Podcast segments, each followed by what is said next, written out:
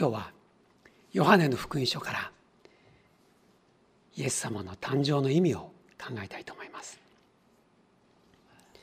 えちょっと話がそれるようですがもし私が若かったら何をしたいかというと一つあるんです。ちょっと大きいバイクに乗りたかった、え 50cc しか乗りませんでしたのでねあのちょっとこうパワーがないと言いますか。そして後ろに陽子を乗せて「行くよ」っつってブーンと言ってね妻を乗せてツーリングに行きたかった。そして彼女を置いて「今日は楽しかったね」で別れます。そして私だけこうバイクでダーッと走っていって信号のところでブレーキを5回カチャッカチャッカチャッカチャッとやります。これをやりたかった。ドリカムの歌でありますよね。分かる人は分かる。分からない人は全然分からない。5回ブレーキをこうやってガチャンガチャンガチャンってやると後ろで見ていればね暗闇に明かりが5回灯るわけです。それは約束事で「あいしてる」とつけるわけですね。これをやりたかった。あまり共感が 得られませんか？2人だけの暗号で「愛してる」というのを伝える方法がいろいろあるわけですブレーキライトで知らせることもできるわけですよね。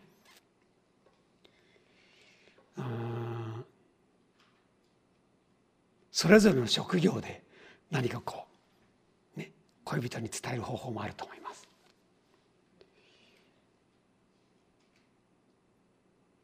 そんなことを考えてると、このクリスマスの時期は恋人同士を何かこう特別なサインで伝え合うっていうですね私も家内と手をつなげばねギュッギュッって何回ギュッギュッってやるかでどういう言葉を伝えてるかもうお互い分かるようになってます。ね暗号あるよね。伝わるものがあるんです。えー、ごちそうさまって言われそうですがこれは2人だけで分かり合う言葉なんです。今日の聖書の言葉にはまさに言葉一節見てください。初めに言葉があったと書いてあります。言葉は神と共にあった。言葉は神であったと書いてあります。ヨハネは福音書を書くにあたってイエス様の誕生クリスマスのことをまず書いていわゆるイエス様の交渉外についてこれから話そうとそういうふうにしているわけですね。で4つの福音書それぞれイエス様の生涯を4人が違う角度から書いています。でそれぞれイエス様がどんなふうにお生まれになったのかというのを特徴角度を変えて説明しています。よく聖書を知ってる人は分かります。最初のマタイの福音書はイエス様の家系が王様ダビデから続く家系なんだということを見てああなるほどねそれは旧約聖書の予言通りダビデの家系に救い主は生まれるというけれどもその通りだねってことが分かります。またマタイの2章に入ると東の方から博士がやってきてユダヤ人の王様はどこに生まれましたかと聞きに来るという話が出てきます。そうそうイエス様はユダヤ人の王としてお生まれになったんだなということも分かります。ではルカの福音書はどうでしょう？ルカではイエス様が特別な生まれ方をしたんだということが説明してあります。結婚する前にマリアは精霊によって赤ちゃんを身ごもり生まれた子がイエス様だったって話をしています。つまり特別に神によって生まれたので生まれながらに罪のない赤ちゃんとしてこの世に生まれることができた。という説明をしています。さらにベツレヘムという町で生まれた。これも旧約聖書に予言されていた通りイエス様は本来のお父さんお母さんの住んでいる町からはるかに離れた南の町ベツレヘムで生まれたんだということが分かります。また羊飼いのために生まれた救い主だということも説明されています。マルコの福音書はどうでしょう？一切書いてない。マルコの福音書の特徴はクリスマスの出来事は一言も書かない。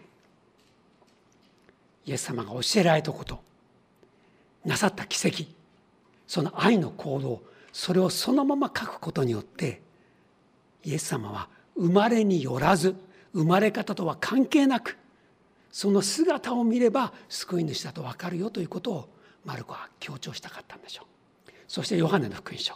一番最後に書かれたこの福音書はもうすでに知っていることは重ねて書かなくてもいいよねというスタンスです。またイエス様の誕生というものをよくよく考えてみればどんな意味があるのかということを説明したいと思ったんです。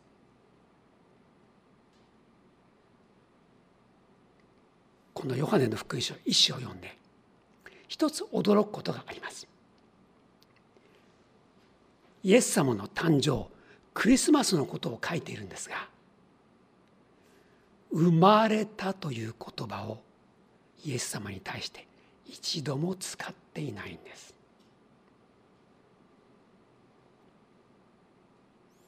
クリスマスの出来事を語るのにイエス様が生まれたと一度も書かないのはなぜでしょう？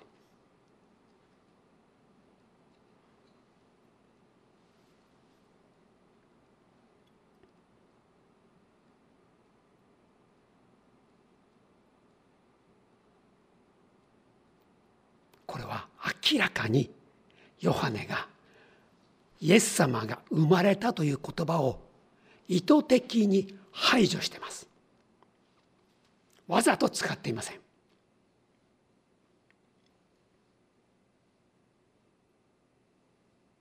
ヨハネが言いたいポイントはイエス様は普通の人間が生まれたという意味では生まれていないんだということを言いたいんです。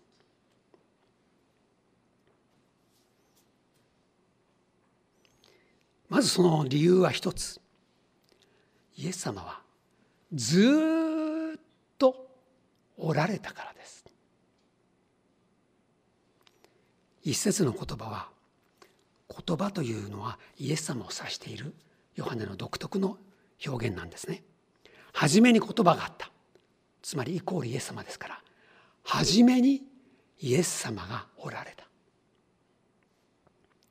言葉は神と共にあった。イエス様は初めから神と共におられた。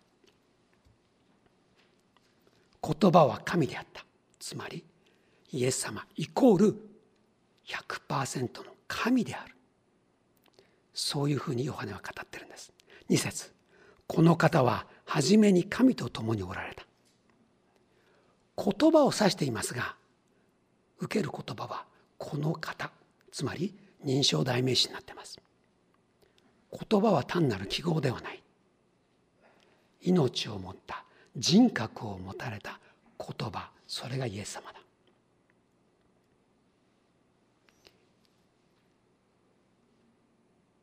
3節。すべてのものはこの方によって作られた。これはびっくりする内容です。全世界のもの。全宇宙にある全ての見える物質見えない物質全てはキリストによって作られたということになります。作られたものでこの方によらずにできできたものは一つもない。これは聞いている人が聞き間違えないように言葉の言い換えをしています。全部がイエス様によって作られた。だからイエス様によって作られたも作られなかったものは一つもないんだということを言ってます。4節。この方には命があった。この命は人の光であった。5節。光は闇の中に輝いている。闇はこれに打ち勝たなかった。10節を見ましょう。この方は元から世におられ。世はこの方によって作られたのに世はこの方を知らなかった。元から世におられた。ヨハネが説明しているイエス様の本質は初めからおられた方世界を作られた方神である方神と共におられた方そしてずっと世におられた方。それなので人間が生まれたというような意味ではイエス様の誕生はとても説明できないと思ったのです。だから生まれたと一言も書きません。また生まれるっていうのは受け身です。だってこの中でね生まれようと思って生まれた人いませんよね。その誕生日選んで生まれた人いませんよね。生まれたら今日生まれちゃったっていう人です。ところがイエス様はそういう生まれ方ではない。ずっとおられたんです。そして2番目には目的を持って来られたから生まれたという言葉はふさわしくないと考えたんです。その目的とは何でしょう？それは暗闇を照らし私たちに命を与えるという目的を持って生まれたんです。えー、私たち夫婦には3人子供がいます。で最初に生まれた子の出産の時に私は立ち会いましたけどもこんなに感激したことはありませんでした。えー、結婚されたご主人がいたらぜひ奥さんが一番苦しむんだけど一番感激できる場面に一緒にいてあげて応援してあげたらいいなと私はお勧めします。ただしよく勉強してからそこに立ってくださいね。私もそこで立ち会う時に産婦人科の先生から念を押されました。よく勉強して準備して立ち会ってくださいね。前の人気絶しちゃいましたからって。倒れちゃったんですって。奥さんのことは頑張りますがねあなたの分まで面倒見られませんからねって。だから私は勉強して呼吸法まで一緒にやって何回もあの学んでそこに立ち会いました。本当に素晴らしかった。2人目行こうと思ったらあの2人目なので生まれやすいんで行くまでに生まれちゃったんです、牧師の暗種例試験をやっていた時でね間に合わなかった。3番目間に合いました、えー、日赤の看護師看護師さんたちがね卵がね看護学生が「一緒に出てもいいですか?」って言うんです「いいよ」って言ったら45人の看護師さんたちが周りを取り囲んでね私が立つ場がないぐらい 応援団のような中でね生まれました。もイエス様はご自分の国に生まれたのに誰もその出産を喜びませんでした。イエス様がお作りになった世界イエス様がずっと守ってこられた世界それなのにイエス様の誕生は完全に忘れられ宿屋は人でいっぱいで馬小屋で生まれ家畜が食べるこの干し草が、ね、置かれているその貝羽桶にイエス様は寝かされたんです。そんな生まれ方をしました。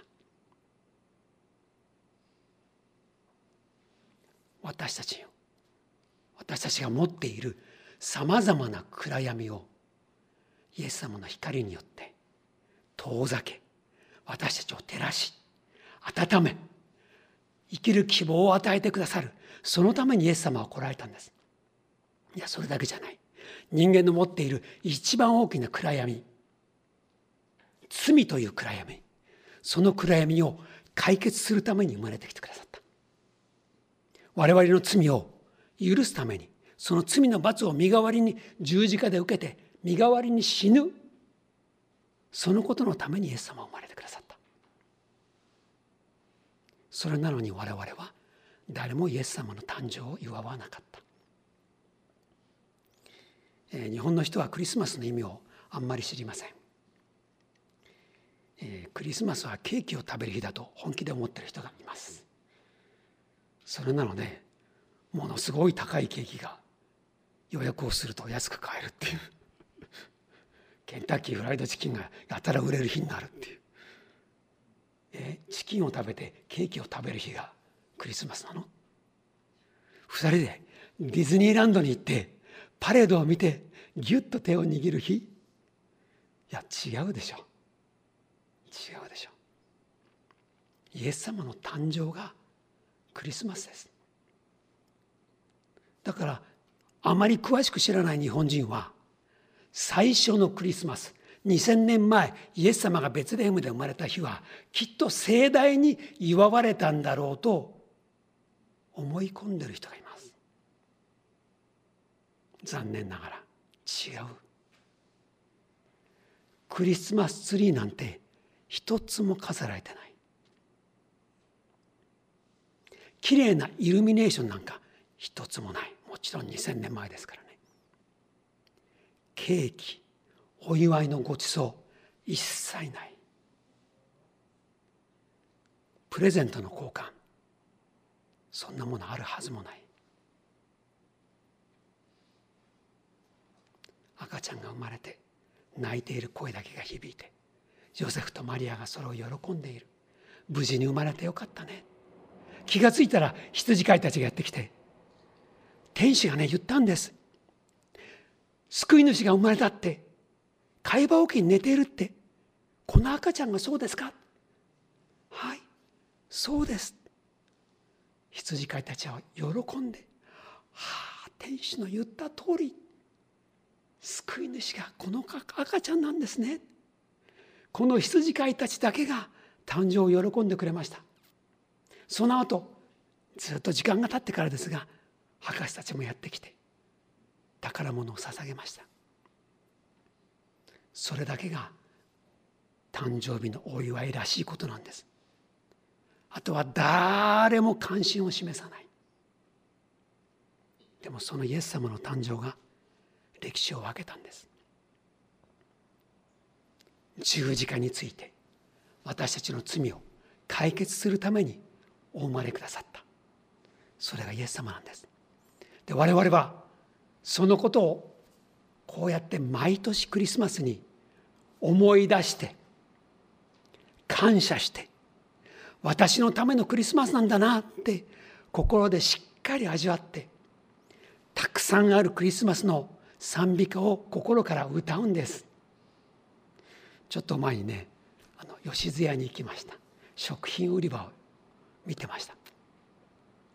日本語の賛美歌が流れてました。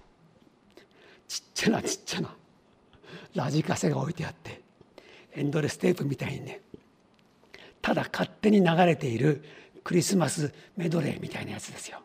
でもね日本語で真面目に賛美歌が1番から4番5番まであれは諸人小鳥だったから5番までちゃんと歌われてる。それをね僕は感激しながら横で聞いてたんです。おお日本語で歌ってる。主は来ませり主は来ませり主は主は来ませり。そう。ヨハネが言いたかったのは主は来ませり。生まれたんじゃない。普通の人間が生まれたように生まれたんじゃない。来てくださった。イエス様は行くよって言って生まれてくれたんです。目的を持って生まれようとして来てくださったんです。来てくださったたった一人の方これがイエス様なんです。偶然生まれたんじゃないんですよ。来てくれたんです。9節すべての人を照らすその誠の光が世に来ようとしていた。来ようとしていた。これはヨハネが選んだ大事な単語です。10節この方は元から世におられ世はこの方によって作られたのに世はこの方を知らなかった。11節この方はご自分のところに来られた。と書いてあります。でもご自分の民はこの方を受け入れなかった。けれどもねこのイエス様を私の救い主だと信じるならば12節しかしこの方を受け入れた人々。受け入れるならば何が起こるのか。すなわちその名を信じた人々には神の異なる特権をお与えになったと書いてあります。イエス様を信じるならば心に受け入れてイエス様あなたは私の救い主です。ありがとう。そういう心を持った人の心に救いが来るよというんです。神様の子供としての特権を与えるよというんです。イエス様は永遠からおられ永遠までおられる永遠の神です。その方ができること。永遠の命を私にくれるということです。罪の滅びから救い出して永遠の命をくれる。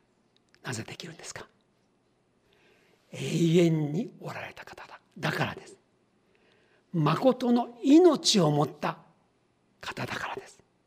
我々にその命をくださる。14節。言葉は人となって私たちの間に住まわれたと書いてあります。来てくださった。それは言い換えると住んでくださったんです。こんなふうにしてヨハネは普通の意味でイエス様は生まれたんじゃない。偶然にそこに現れたんじゃない。意図的に選んで目的を持って来られたんだ。来てくださったんだ。それなので今日このヨハネの福音書を一緒に読んでくださった方はイエス様は来てくださった方なんだ。それを心に留めてください。そしてこう言いましょうか。誰のために来たんでしょう。あなたのために来たんです。あなたを探してあなたに渡したいものがあるって言って来てくれたんです、えー、僕が若い牧師で埼玉にいた頃、えー、シンガポールの牧師さんたち夫婦をねお迎えしてお家に泊めたことがありました。でアメリカの留学の帰りでねシンガポールに行った一生懸命福音を伝えたい。でこの先生ねその後シンガポールに帰られたね。その教会爆発的に大きくなってものすごい大きな教会になりました。福音中の教会なんですからね。で素晴らしい働きをされた若い先生です。でお供して成田空港にあのお送りしました。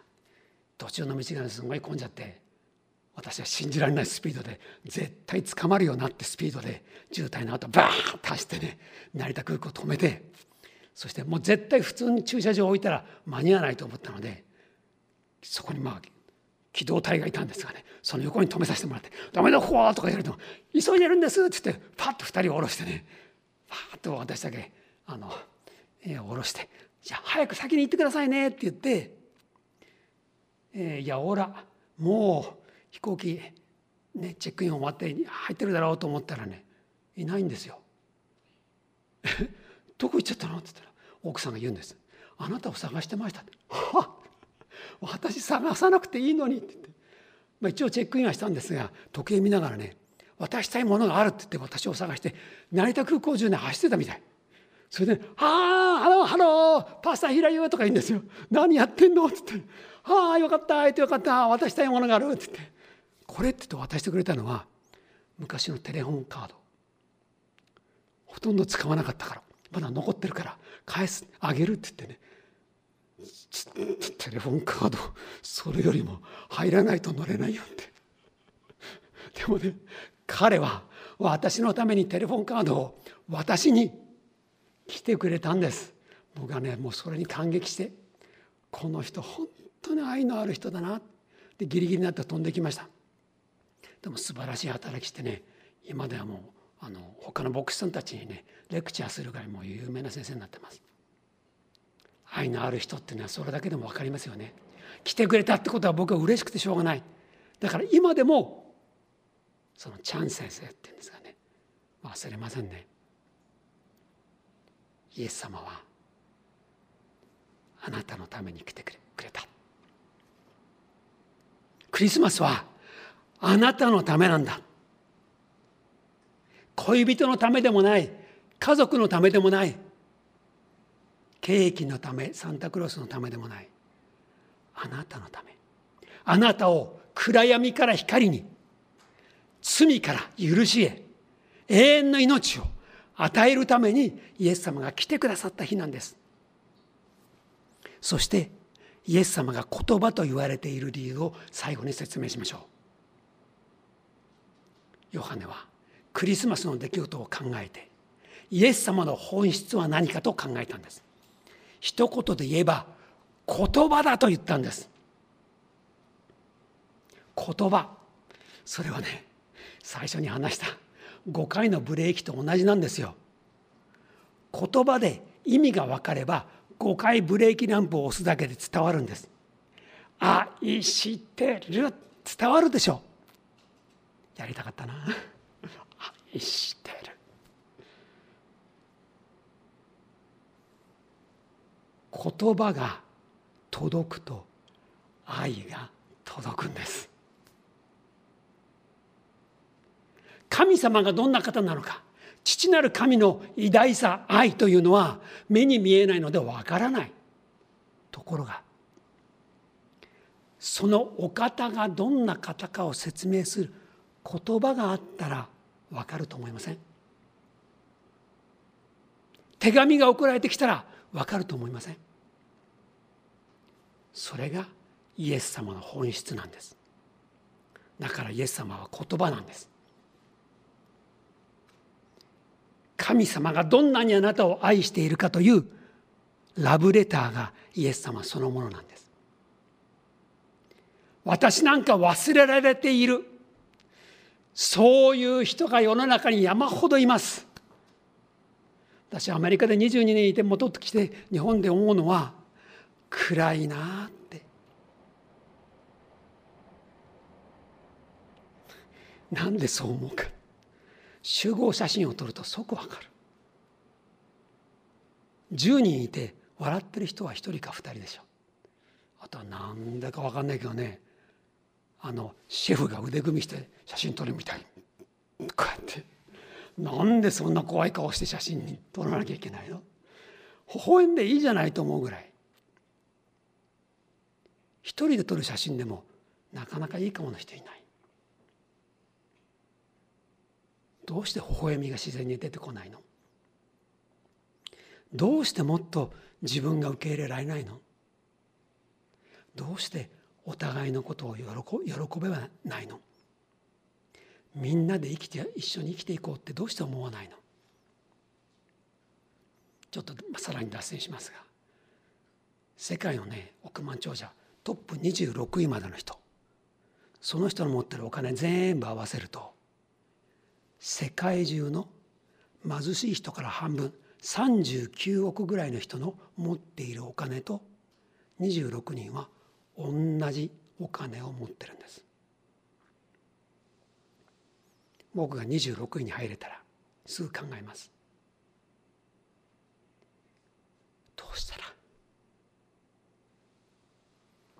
みんなが幸せに。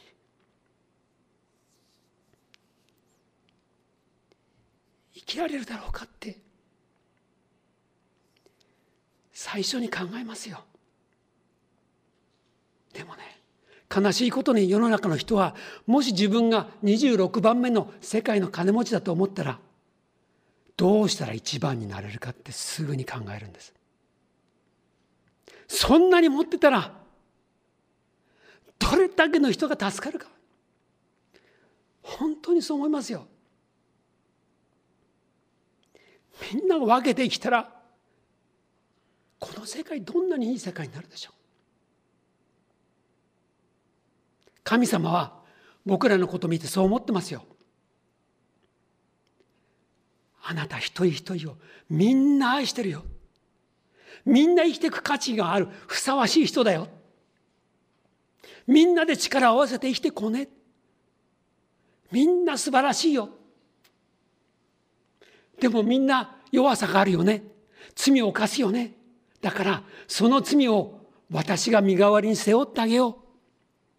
イエス・キリストはそう思われて赤ちゃんにまでなって地上に生まれてきてくださった。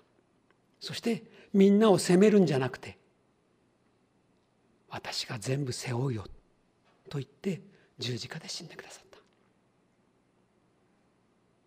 そしてイエス様の生活言葉態度すべてを通して神様がどんな方かをずっと説明してくださり十字架でその究極の愛を明らかにしてくださいました。18節見てください。ヨハネ一章18節。いまだかつて神を見た者はいない。父の懐におられる独り子の神が神を解き明かされたのである。今私が言ったこと書いてあるでしょう。独り子の神つまりイエス様は神様がどんな方かを見えるように語ってくれて生きてくれたんです。そして私を見れば神がわかるよとそういう人生を送ってくださったんです。メリークリスマス。イエス様はあなたのために目的を持って来てくださった。神が愛のお方であることを言葉として語ってくださった。こんな素晴らしい方がお生まれくださったからクリスマスは何とも幸いで嬉しくて希望が出てくる日なんです。だから思います。今日こそ元気のない人にクリスマスを知ってほしい。孤独な人に愛してるよって言葉を届けてほしい。お祈りしましょう。自分の言葉で神様に祈ってみてください。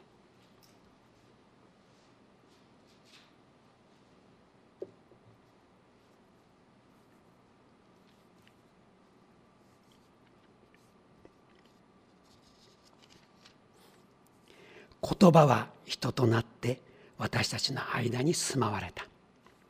神様クリスマスの出来事を見ることができて感謝します。何よりも神であらゆるイエス様が来てくださったこと。言葉となってあなたの思いを伝えてくださったことを感謝します。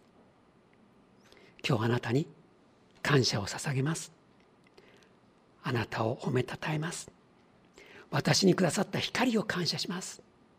この温かい思いを大切にし一緒に笑顔で生きていけるそういう世界にしたいと思います。私も光としてください。イエス様のお名前によってお祈りします。アーメン。